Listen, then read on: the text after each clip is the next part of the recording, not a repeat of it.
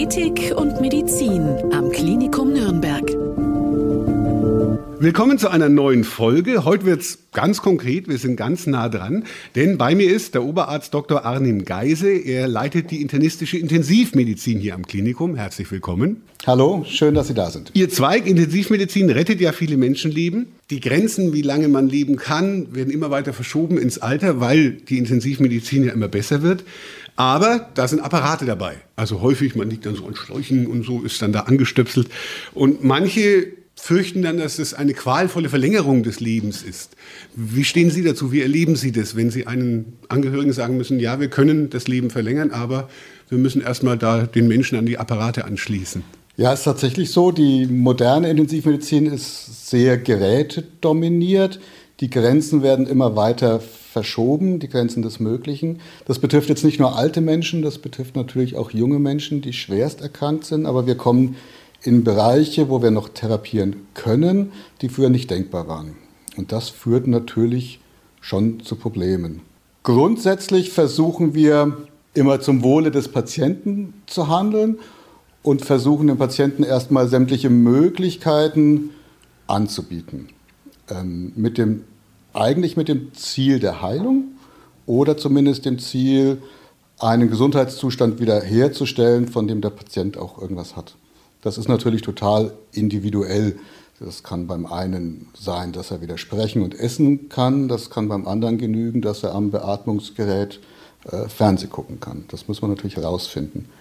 Und wenn ein Ziel medizinisch erreichbar scheint, das für den Patienten auch wert ist zu erreichen, dann versuchen wir zunächst alles Mögliche, auch mit der Apparatemedizin, einzusetzen.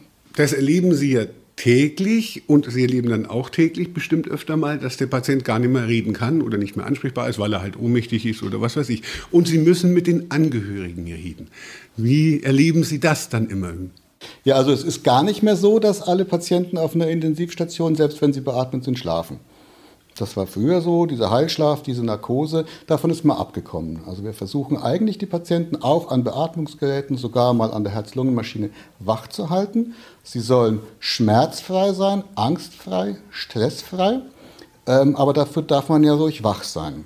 Wenn der Beatmungsschlauch im Mund, wenn man weiß, das ist ein Beatmungsschlauch, ähm, und kein Knebel und man weiß, wo man ist und alle wollen was Gutes von einem, dann ist das auch leichter zu ertragen, als wenn man in so einem Dämmerzustand ist. Und, und tiefe Narkose ist aus ganz vielen Gründen einfach schlecht für den Patienten. Sodass gar nicht alle meine Patienten sich nicht äußern können. Das ist ein großes Glück. Also wir können schon viel mit den Patienten auch kommunizieren. Wenn das nicht möglich ist, dann sind wir natürlich auf Vorgeschichte, auf, auf Angehörige, auf Freunde angewiesen. Wir haben rund um die Uhr eine offene Intensivstation. Also wir haben keine festen Besuchszeiten. Patienten können zu uns 24-7 kommen und der Kontakt ist da sehr eng.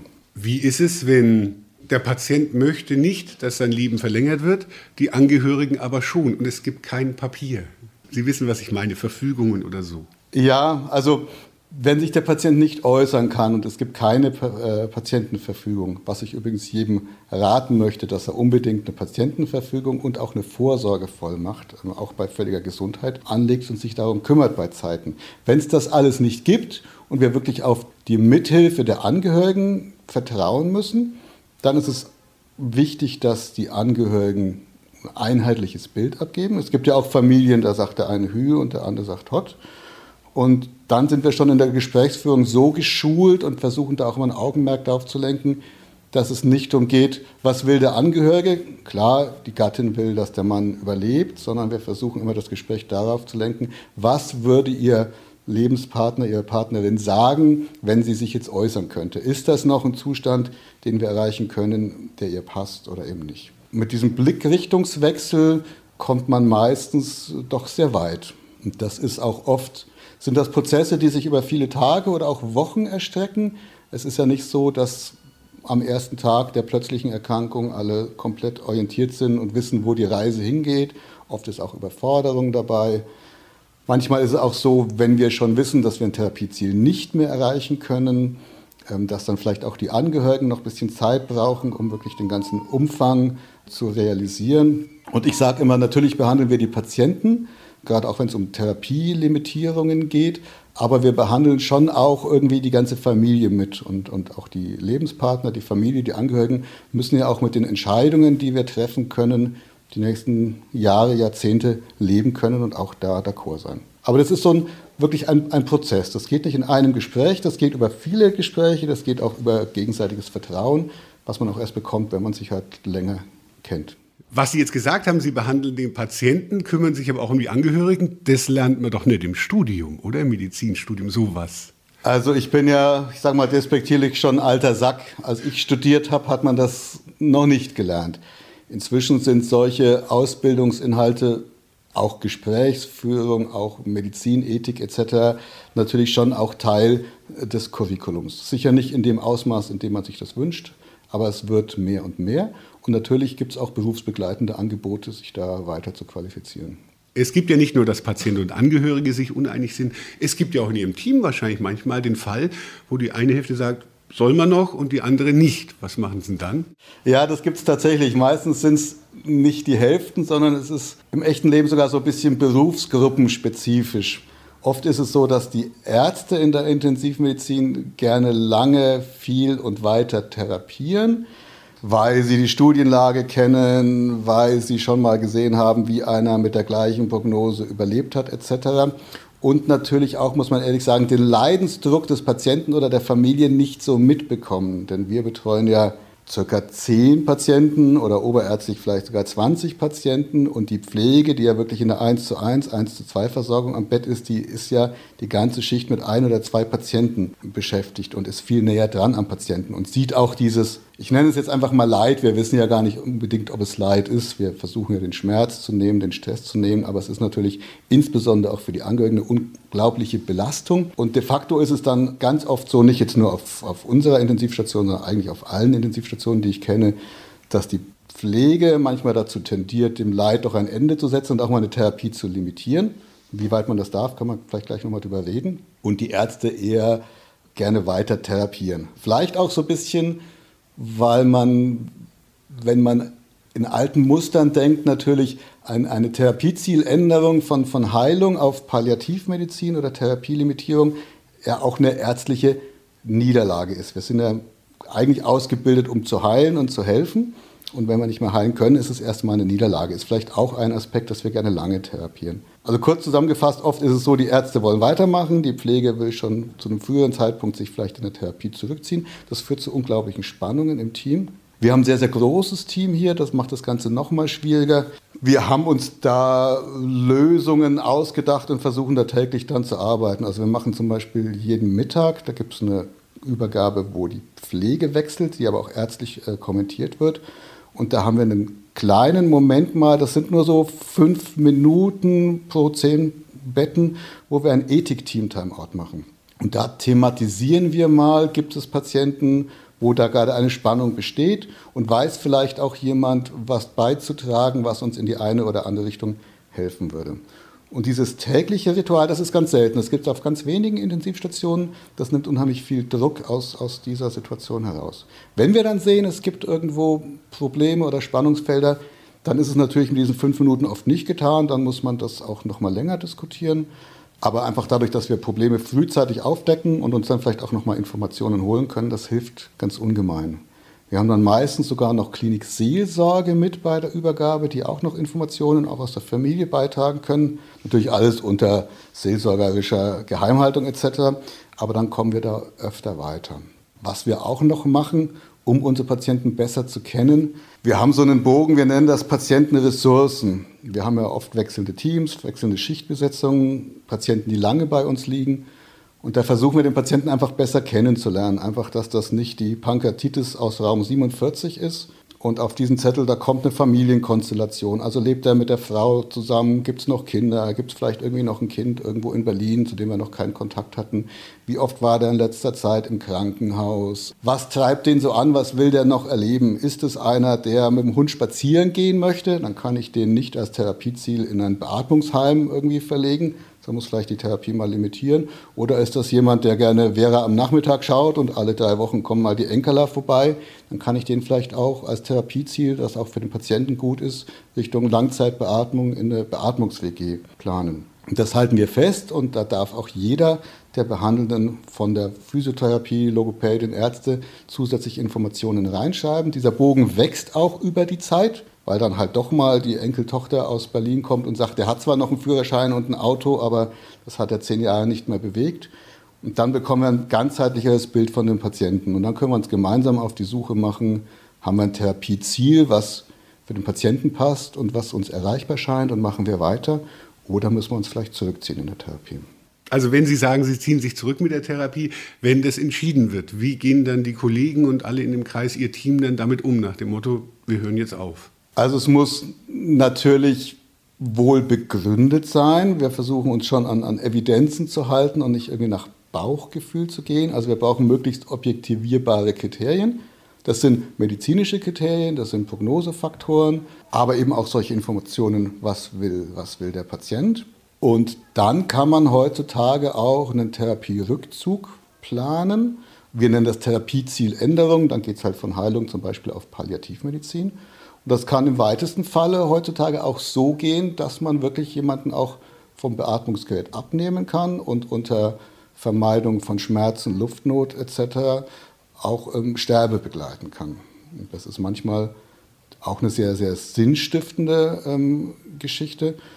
Und es ist auch sehr gut, dass das inzwischen möglich ist, weil das gibt uns auch die Möglichkeit, ich sage mal am Anfang all in zu gehen, dass wir alles an Apparaten, an Fuhrpark dem Patienten geben und wir nennen das dann zeitlich begrenzten Heilversuch, dass wir wirklich versuchen, 100 Prozent zu geben für einige Tage und dann zu gucken, was macht der Patient mit dem Angebot, was wir ihm da geben, kriegen wir ihn aus dieser Situation raus. Aber wenn das nicht geht, dürfen wir alles auch wieder abbauen. Herz-Lungen-Maschine, Dialyse und sogar Beatmung.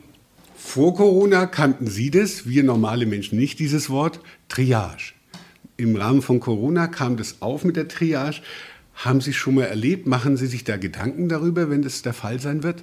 Ja, Triage im härtesten Sinne, das kommt ja wirklich aus der, aus der Kriegsmedizin. So weit waren wir nie. Aber Triage ist ja eigentlich so, dass wir Patienten nicht das anbieten können, was wir anbieten wollen und vor allem auch, was die Patienten wollen, obwohl es medizinisch sinnvoll ist, weil wir begrenzte Ressourcen haben. Das war in Corona, waren das zu wenig ECMO-Maschinen zum Beispiel. Das ist dann ganz konkret, wenn ich fünf Patienten habe und nur vier damit versorgen kann, dann habe ich ein Problem. Das ist aber auch viel abstrakter, zum Beispiel die Anzahl der Pflegekräfte oder die Anzahl der Ärzte. Und dann ist das natürlich ein schleichender Prozess. Also es ist ganz klar, dass wir auch in in guten Zeiten, selbst in besten Zeiten, ähm, nicht jeden Menschen 100% so gut versorgen und behandeln können, wie wir alle möchten. Weil natürlich zum Beispiel in der Pflege eine 1 zu 1 Betreuung viel, viel besser wäre als das, was bei uns momentan gesetzlich vorgegeben ist, diese 2 zu 1 Betreuung. Also eine Pflegekraft passt tagsüber auf zwei Patienten auf anstatt auf einen. Dann sind die natürlich schlechter versorgt, das muss man einfach so sagen, aber mehr wird nicht finanziert und das ist gesellschaftlicher Konsens, das ist einfach so. Also Knappheit der Ressourcen gibt es immer. Und da müssen wir uns natürlich auch jeden Tag überlegen, können wir es verantworten, einem Patienten, der schon relativ, wir nennen das stabil, das auch ein weiter Begriff ist, ähm, wieder auf die Normalstation zu verlegen, wo die Leute jetzt auch keine schlechte Medizin machen, aber einfach weniger Ressourcen haben, dann passt halt plötzlich eine Pflegekraft auf 15 oder 20 Patienten auf. Also können wir uns das erlauben, um in dieses Bett einen neuen Patienten anzunehmen, der vielleicht von diesem Bett profitiert. Wir haben dann natürlich auch ein bisschen die Möglichkeit, uns zum Beispiel bei der Leitstelle abzumelden und dann zu hoffen, dass dieser Patient in ein anderes Haus kommt, wo er genauso gut versorgt wird. Das ist aber natürlich bei einem Maximalversorger auch ein schwieriges Problem. Aber dieser Ressourcenmangel, den kennen wir alle und das Ausmaß ist einfach unterschiedlich. Das ist in der Grippepandemie schlechter als äh, im Hochsommer. Das ist in der Urlaubszeit anders als nicht in der Urlaubszeit. Thema Blutkonserven zum Beispiel sind im Sommer immer knapp, wenn alle Spender im Urlaub sind. Also im weitesten Sinne müssen wir uns da immer mit auseinandersetzen. Sie machen es lang genug. Was macht denn dieser tägliche Kampfversuch zwischen Leben und Tod auf der Intensivstation, was macht er mit Ihrem Team und mit Ihnen? Wie ist das, wenn man das jeden Tag erlebt? Also es schweißt natürlich zusammen. Man ist so ein bisschen eine verschworene Gemeinschaft. Man muss wissen, man muss sich auf den anderen verlassen können. Aber es ist natürlich ein enormer psychischer Druck für alle. Für die Pflegekraft, die das am Bett erlebt. Für mich, der ich entscheiden muss, welcher Patient wird aufgenommen, wird abgelegt, wird weiterverlegt Äh, ist ein ständiges, ein ständiger Kampf, in, in, in dem man sich da bewegt. Das kann man als Herausforderung sehen, dann kann es vielleicht auch befriedigend ist ein falsches Wort, aber wir im weitesten Sinne arbeiten wir ja alle freiwillig in der Position, in, wir, in der wir arbeiten. Wir haben ja das Glück, wir müssten das jetzt nicht tun, wir könnten ja auch was anderes arbeiten. Und die Leute, die sich für Intensivmedizin entschieden haben, das liegt jetzt sicher nicht an der Bezahlung oder an den Berufsbedingungen, die machen das gerne. Also wir arbeiten ganz gerne unter dem Druck, aber es kann einen, im Zweifelsfall kann einen das auch brechen. Und wenn es dann so weit geht, dass die Ressource wirklich so knapp wird, dass man keine gute Arbeit mehr leisten kann oder vermeintlich keine gute Arbeit mehr leisten kann, dann wird es ganz gefährlich. Das nennt sich in der, in der Kriegsmedizin nennt sich das Moral Injury. Also man selber versucht sein Bestes, ist gut ausgebildet, ist ausgeschlafen, war am Abend vor der Schicht nicht irgendwo auf Party und kann aber trotzdem nicht so gute Arbeit abliefern, wie man es möchte, einfach weil der Pflegeschlüssel nicht passt oder weil sonst was nicht geht. Also die äußeren Umstände hindern einen, gute Arbeit abzuliefern. Man kann selber nichts dazu. Und das kann einen brechen, das führt äh, zu Burnout, zu Depressionen. Das muss vermieden werden. Sie haben gerade das Wort in Englisch erwähnt. Gibt es für Sie einen Unterschied zwischen Ethik und Moral? Ja, nicht nur für mich, das ist eigentlich ist anerkannt und ähm, das sind auch Themen, die wir auch im Team oder auch nach außen in, in, in der Ausbildung, bei externen Vorträgen natürlich auch immer wieder thematisieren. Meistens wird das gleich gebraucht, aber es ist ein großer Unterschied. Moral gibt es nicht eine morale oder Moralen, es gibt eigentlich gar keinen guten Plural, im Deutschen äh, gibt es ganz viele. Das ist ein, im Endeffekt ein Wertemodell, was uns durch Erfahrungen, durch Religion, durch Kulturkreis prägt, wo wir denken, das ist gut und richtig so. Aber das sieht bei uns anders aus als in der islamischen Welt oder irgendwo in Afrika oder in China. Ich möchte nur auf den Stellenwert des Individuums gegen die Gesellschaft verweisen. Da gibt es einfach verschiedene, ich sag mal, Moralen. Und das muss man wissen. Wir sind in einer multikulturellen Gesellschaft, sowohl was die Mitarbeiter angeht, als auch was unsere Patienten angeht. Und wir müssen uns davor lösen, dass das, was wir als richtig und gut finden, die, was unsere Moral ist, die einzig richtige Moral ist. Also das kann ganz woanders anders sein.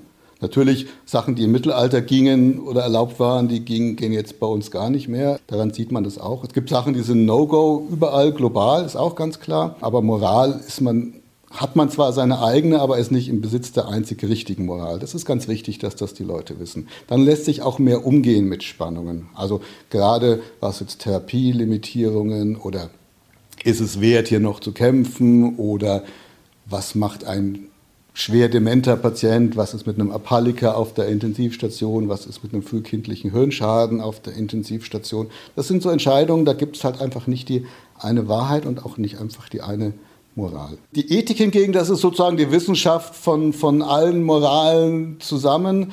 In der Medizin, da gibt es so das Kunstprodukt der Medizinethik. Da hat man versucht, Ethik und Moral irgendwie auf das in der Praxis Lebbare runterzubrechen. Da gibt es so einen ganz schönen Ansatz, so aus den äh, 70er Jahren.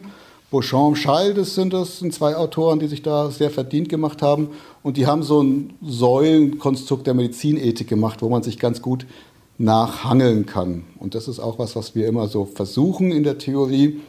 Es ist vielleicht ein bisschen abstrakt, aber im Endeffekt kann man es doch ganz gut äh, konkretisieren. Das sind so vier Säulen. Das eine ist, das hatten wir vorhin schon mal, die, die Autonomie des Patienten, die jetzt gerade bei uns ganz wichtig ist. Also der Amerikaner würde sagen informed consent, also der Patient muss willens sein, sich von uns behandeln zu lassen.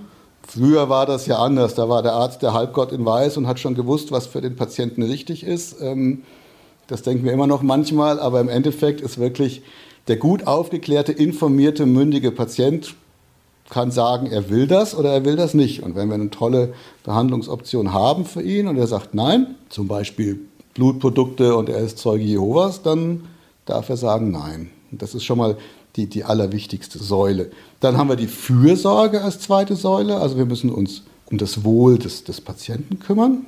Das klingt erstmal ganz einfach, ist im Konkreten aber doch manchmal schwierig. Ich sage nur, die ganzen Apparate, die wir alle haben, macht es Sinn, äh, sie bei den Patienten einzusetzen? Muss die 90-jährige Dame am Ende ihres Lebens noch an die Blutwäsche und an äh, die Herz-Lungen-Maschine? Das dritte, das klingt banal, aber das ist gerade in der Intensivmedizin auch schwierig, das ist die Non-Malefizienz, also nicht Schaden. Also primum nihil nocere, haben die alten Lateiner gesagt. Da geht es wieder um die Gerätemedizin. Also manchmal ist eine gute Palliativmedizin gegen Lebensende für den Patienten, für die Angehörigen, für die Familie viel, viel sinnvoller als ähm, sämtliche Geräte einzusetzen. Und das vierte, das ist die Gerechtigkeit. Das ist eben auch nochmal schwierig. Ähm, man will dem Patienten gerecht werden, aber man will natürlich auch in der Verteilung der Ressourcen der ganzen Gesellschaft gerecht werden. Also wenn ich ein Leukämiemittel für eine Million, wie man sie heutzutage kaufen kann, einsetze für einen Patienten, dann fehlt die Million woanders. Oder wenn ich ein Bett belege, ein Intensivbett mit einem schwerkranken Patienten, dann fehlt dieses Bett natürlich wieder für einen anderen schwerkranken Patienten. Aber mit diesen vier Grundsäulen kann man sich, wenn man es dann aufs Konkrete runterbricht, versuchen, ein ethisch-moralisch korrektes medizinisches Handeln äh, zu bewerkstelligen. Und bei dem ganzen Lamentieren, was ich jetzt so angebracht habe, wir sind ja schon auch noch in der Lage, in Deutschland gute Medizin für praktisch alle anzubieten. Also nicht alles und das Optimale zu jeder Zeit für jeden, aber unterm Strich bieten wir schon noch gute Medizin. Dankeschön, Dr. Arnen Geise, Leiter der internistischen Intensivmedizin am Klinikum in Nürnberg. Vielen Dank. Vielen Dank, dass ich die Zeit hatte, ein bisschen aus dem Nähkästchen zu plaudern. Ethik und Medizin am Klinikum